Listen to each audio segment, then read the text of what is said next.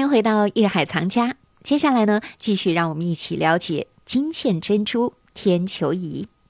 其实说到它啊，还有一个最大的特点，那就是外面看啊是一个天球仪，但是呢，天球仪的球壳里面实际是钟表的机芯。在天球仪顶端南部有三个孔，这三个孔放进钥匙之后呢，经过旋拧，天球仪就可以慢慢的旋转了。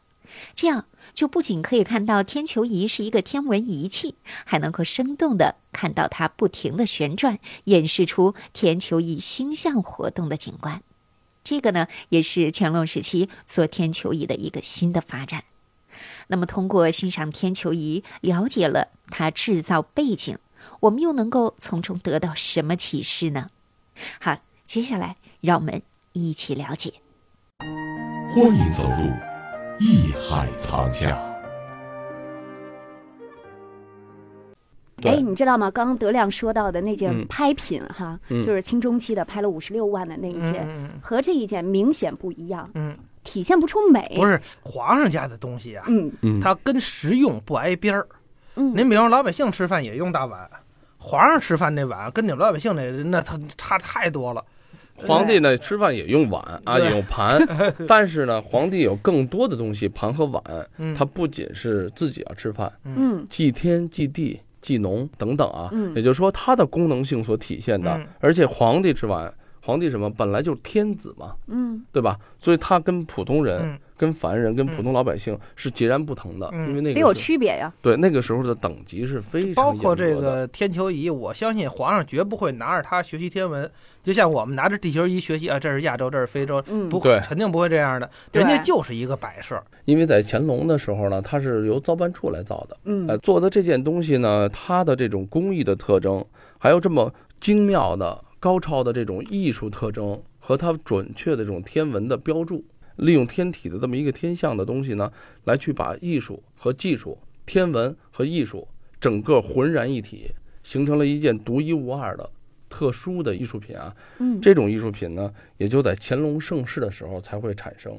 在之后的可能历朝历代啊，绝无仅有了。为什么清代呢？就是工艺的这种技术能达到如此高超的这种水平呢？嗯这也是根据呢，就是咱们中国的文化啊，因为一件艺术品的产生一定不是孤立而存在的，它的这个艺术的成就不是一朝一夕，它是经过无数时间的积累，还有这个时代的变迁，还有技术水平的提高，到这个时候成为一个集大成者。乾隆这个人很奇怪，他是唯一一位什么，从政治上到艺术上，还有他的这个治国呀，不管是他造诣啊，嗯，诗书画印啊等等啊，他的嗯审美，他都是一个全面成功的一位伟大的皇帝，可以这么说是一个伟大的人。但是他的这种杰出，实际上呢，包括咱们现在如果再往深了讲一下，中国的科技水平在乾隆的时候可以说达到了一个登峰造极的程度，不管是农业技术、工业技术、嗯中国的铜的工艺、中国的金的工艺、中国的鎏金的工艺、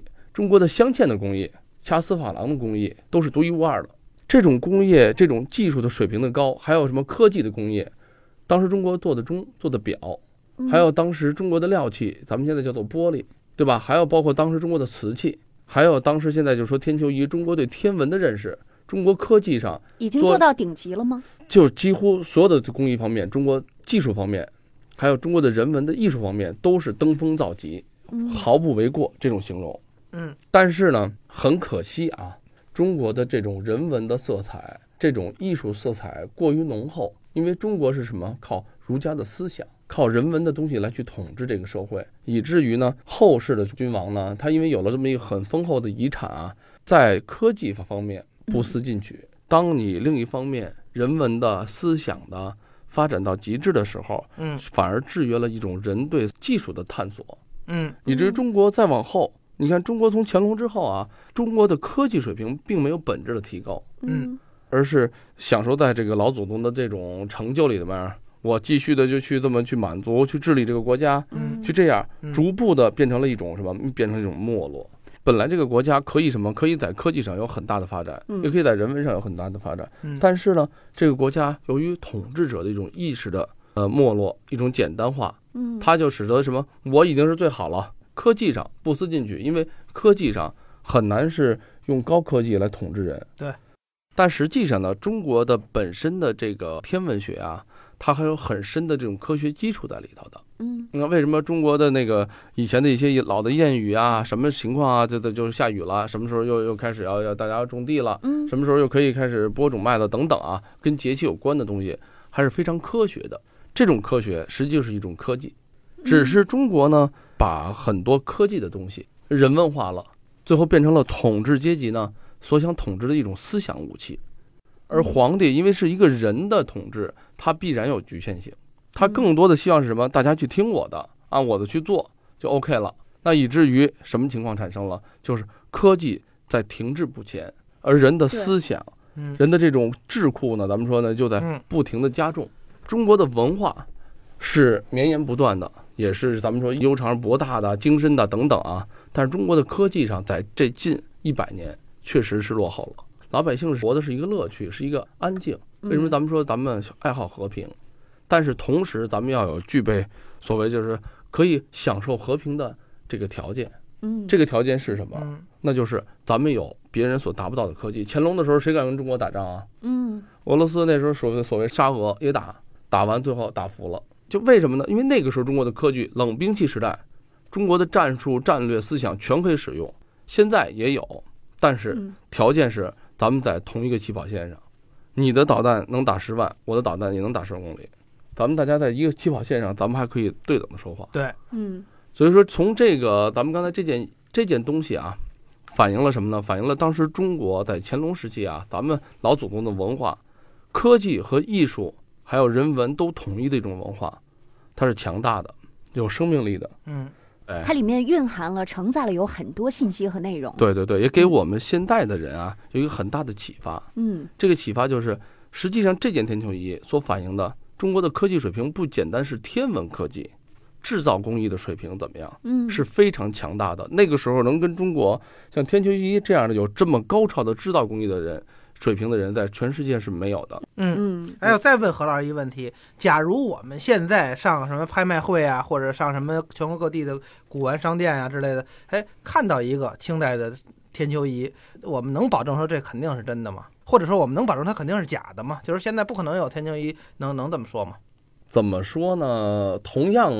技术、同样工艺的，嗯我相信绝无仅有。嗯，但同时代的东西肯定会有，那当然得是哦，因人而异，因物而异了，嗯、对吧？吧？我觉得应该大家就是说。包括听咱们这些节目的这些听众们，也应该有一个理智的想法。大家现在在看这些藏品呀，在碰到社会的一些问题的时候，一定要什么？不是要单纯的，哎呀，这个东西太好了，一定要站在当时历史的环境中、历史的角度，嗯还有历史的这个社会条件，对吧？如果出现了第二件这样的天天球仪，就要想，那是故宫是皇帝，当时乾隆爷做了两件呢，做了三件呢，他留出来呢，还是什么？还是咱们前对半年一年的时候自己又照猫画虎地做了一件呢？所以啊，我这有一个常识啊，就是我个人的常识啊，就比如去逛那个拍卖会，或者是去古玩商店、文物商店，我经常会看见某些个展品或者他自己的私藏的东西的时候，旁边有那个什么故宫的一些个杂志啊，或者一些图片啊，会给人看，你看。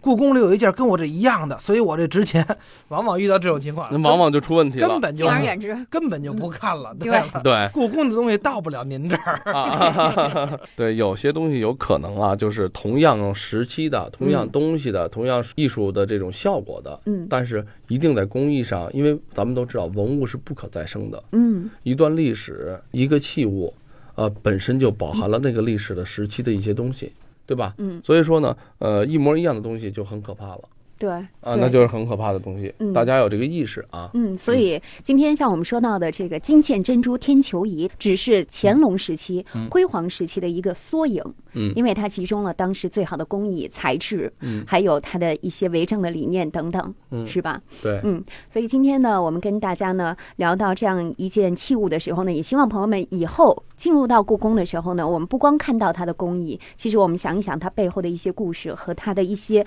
制造的理念，我们都能够得到更多的启示。对，观古人而想今人吧，嗯是吧？对咱们应该，我觉得从古人的东西上，嗯从器物上，从他的嗯生活，还有从他的这个文化历史，咱对们能更多的考虑到咱们现代人应该做成什么样儿。嗯，嗯在某些什么程度上，咱们应该去超越，对吧？超越咱们曾经的辉煌，我觉得它有更大的辉煌。这里是艺海藏家。感谢您收听本期《艺海藏家》，欢迎关注我们的《艺海藏家》节目同名公众号，这里会有节目同期录音以及文字、图片内容，可供您随时了解欣赏。我是永峰，代表制作人王鑫，感谢您的收听和关注，让我们下期再会。本内容由喜马拉雅独家呈现。